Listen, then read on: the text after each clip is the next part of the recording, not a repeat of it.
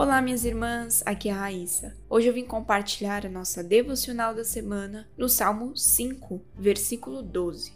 Pois tu, Senhor, abençoas o justo e como escudo o cercas da tua bondade. Nem sempre estamos muito atentas a favor de Deus, que está sempre ao nosso redor. Ainda mais com tantas aflições, dores e frustrações que vivemos nesse mundo, acabamos muitas vezes nos focando somente nas coisas ruins mas quando buscamos a bondade de Deus, vemos como ela nos cerca em todas as direções, todos os dias. Encontramos o favor de Deus sendo derramado nos lugares mais improváveis da nossa vida, nas formas mais sutis. Nós precisamos treinar os nossos olhos para encontrarem o favor de Deus em toda e qualquer situação.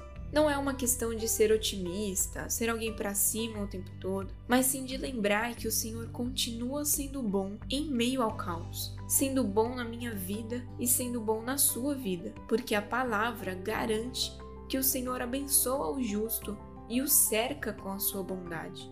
Mais para frente, no Salmo 23, versículo 6, Davi diz que a bondade e a misericórdia do Senhor certamente o seguiriam todos os dias de sua vida. Somos envolvidos pela bondade do Senhor de uma maneira tão completa que não há brechas para que possamos escapar dela. Não há velocidade suficiente para despistá-la, pois ela nos persegue, mesmo que muitas vezes seja bem difícil lembrarmos que ela está lá.